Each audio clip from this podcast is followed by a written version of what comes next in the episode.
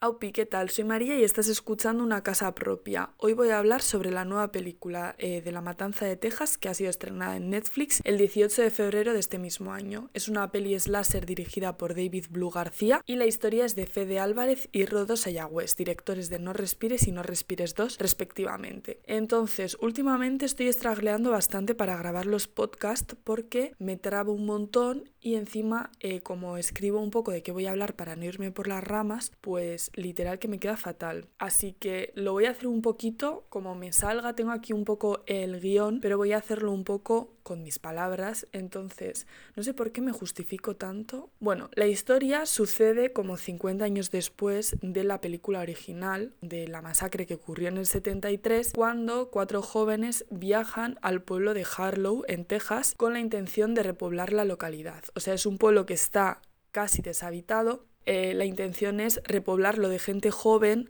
súper pues, míticos, ricos, jóvenes e influencers y pues un poquito hacer sus negocios allí. Entonces, básicamente todo comienza porque fallece eh, la mujer que es como la figura materna de Leatherface, que si te has visto la franquicia de la Matanza de Texas es como el killer principal, ¿no?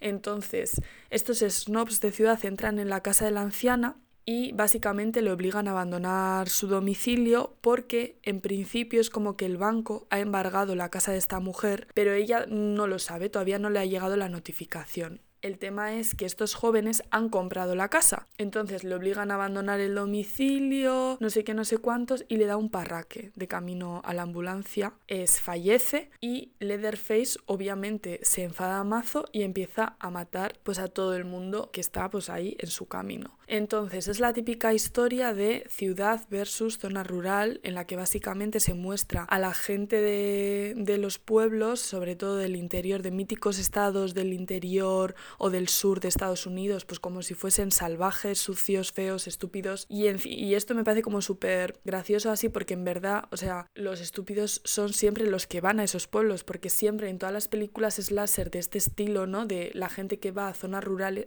que va a zonas rurales, siempre pasa lo mismo, que es que hay como mil señales para que no vayas al pueblo y aún así van al pueblo, que obviamente, pues gracias, porque si no, no habría película, pero bueno. Entonces, eh, cosas que me gustan bueno, Voy a empezar con las que no me gustan y termino con las que me gustan. Para empezar, una cosa que no me gusta nada es que las muertes son muy rápidas. No te da tiempo a conectar con casi ningún personaje y eso me da bastante pena, sobre todo me dio pena la muerte del tejano de la camiseta llena de grasa, el chico este que fuma y tiene una escopeta o no sé lo que es eso, un arma así largo, larga. Entonces, eh, siendo que ese personaje, por ejemplo, podría haber sido bastante interesante para la trama porque se ve como que conecta con la pro sin embargo, o sea, es que, o sea, de verdad, le matan en 0,2 y me quedé como, jo, qué decepción, otra muerte, ya van tres. Entonces eso me dio bastante pena. Esto obviamente va, tiene lotura, va enlazado con el hecho de que literal no sabemos nada de casi ningún personaje. Sí que es cierto que sabemos un poquito el trauma que tiene la protagonista, que fue un school shooting, un eh, tiroteo en el instituto, como que eso le ha traumatizado y tal, entonces bueno, pues tenemos eso, pero me parece como una plotline un poco básica, un poco pereza la verdad, y me hubiese gustado pues empatizar un poco más con los personajes, y yo tampoco es que sea aquí rollo así como terror cultureta, porque a mí me encantan las películas slasher de los 2000 y de los 90, y tampoco es como que eh, te sepas ahí la bio, pero es como que no sé, conectas más con los personajes antes de que les empiecen a matar, y siento como que, no sé, los tiempos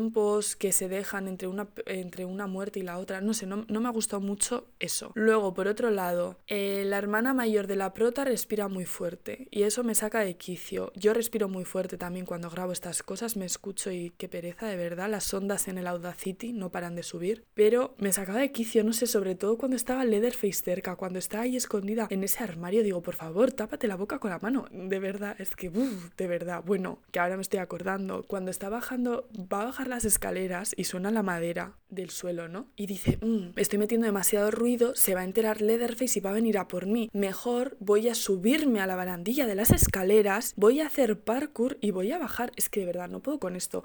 O sea, y coge el Leatherface como un martillo, algo así, y le hace bromba y se lo lanza, le da en el estómago y básicamente sale volando, rompe el suelo y acaba en, bueno, en el subsuelo, ¿sabes? En plan, muy fuerte. Bueno, sin más, sigo. Vale, luego aparece Sally, que es la superviviente de la primera película de la película original de La Matanza de Texas. Y aparece pues para vengarse, para vengarse de Leatherface. Y siento como que le dan muy poco protagonismo. Y entonces, no sé, es como que si le eliminas de la historia, en verdad la historia no pierde nada, bajo mi punto de vista. Entonces yo creo que hubiese sido mucho mejor, o habría sido mucho mejor, que le hubiesen dado más importancia a este personaje o directamente que no saliese en la historia. Entonces, sin más, la verdad, me da también pena. Es que siento como no sé, no sé. Anyways, next. Otra cosita que no me mola, el tema de las localizaciones. Me da la impresión de que no están creando una atmósfera o un ambiente. La matanza de Texas y en general este tipo de slashers, como he dicho antes, van mucho del tema de la zona rural, el tema este de las llanuras, no sé qué, o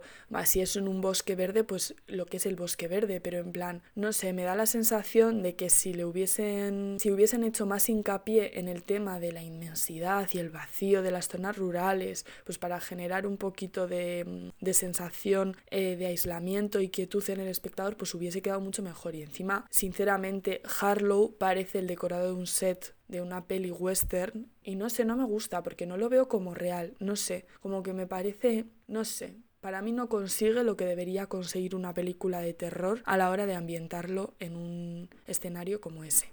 Y por último, tampoco me gusta el final. El momento en el que Leatherface rompe la ventana de, del coche, saca a la hermana mayor y le corta la cabeza con la motosierra y mientras tanto la prota es como que sale por la ventana, eh, por el techo este panorámico del coche y mira atrás, como recordando un poquito al final de la peli original, salvando las distancias porque el final de la peli del 74 es bastante épico, esto queda como súper mal y encima yo estaba pensando, ¿se va a chocar? No está nadie conduciendo ese coche, se va a chocar. En fin, un poco innecesario bajo mi punto de vista, no es que yo quiera finales felices para todo el mundo, pero en plan, me, me pareció un poco innecesario y no sé, chica, sin más, un poco pereza. Bueno, las cositas buenas de esta nueva entrega. Pues lo primero de todo que es una peli muy cortita. Tiene una duración de unos 80 minutos y eso pues se agradece, sobre todo si no te está gustando la peli como ha sido en mi caso, pero en general, porque últimamente de verdad, o sea, hacen unos largometrajes que son muy largos. Entonces, luego por otro lado, si te gusta el gore y las muertes violentas, sí que vas a encontrar bastantes en esta peli. Así que si es tu jam, pues perfecto. En particular hay una secuencia, que es la secuencia en el autobús, que yo creo que es lo más interesante o así de la peli. Eh, básicamente he dicho que quieren repoblar eh,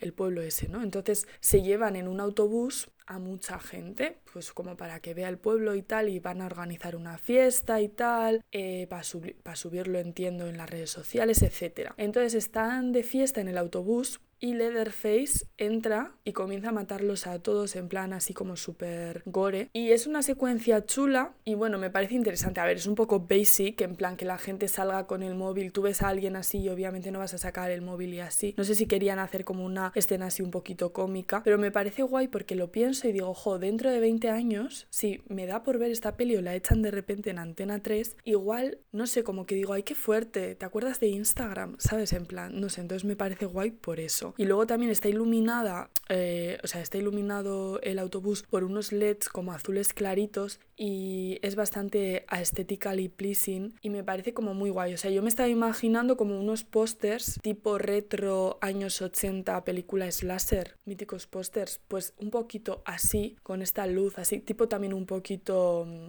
pesadillas, eh, un poquito, ¿cómo se llamaba? Bueno, pesadillas, se entiende, en los libros estos. Bueno, pues un poco así, portada de libro de pesadillas. Entonces, y ya para finalizar, un detalle que a mí me hizo mucha ilusión y que no tiene nada que ver con la matanza de Texas, la verdad, la peli comienza con una secuencia en una gasolinera y en esa gasolinera está la tele encendida y están echando un programa sobre la masacre del 73, la original. Y la voz del narrador, la voz de doblaje, o sea, el actor de doblaje que dobla al narrador de ese programa es el mismo que dobla a Giles de Buffy Cazavampiros, el Watcher, el bibliotecario. Y eso me hizo mucha ilusión. Y luego, seguido, el dependiente de la gasolinera empieza a hablar y si no me equivoco, es también la voz del primer director de Sunnydale, del instituto de Sunnydale de Buffy Cazavampiros también. Entonces eso me pareció como muy guay, me hizo mucha ilusión. Entonces, como conclusión, es una peli muy sin más. A mí personalmente no me ha gustado, pero si te va el gore y tal, igual te puede llegar a gustar. O si te la ves con tus amigas de noche con unas palomitas o con una pizza, pues igual dices, ah, nice. Entonces, si te la quieres ver, la tienes en Netflix. Y si no has visto la original, es así que te invito em, a que la veas porque la verdad es que merece bastante la pena. La original está en Filming y en Prime Video. Y nada, en total son nueve pelis las que conforman la franquicia de La Matanza de Texas.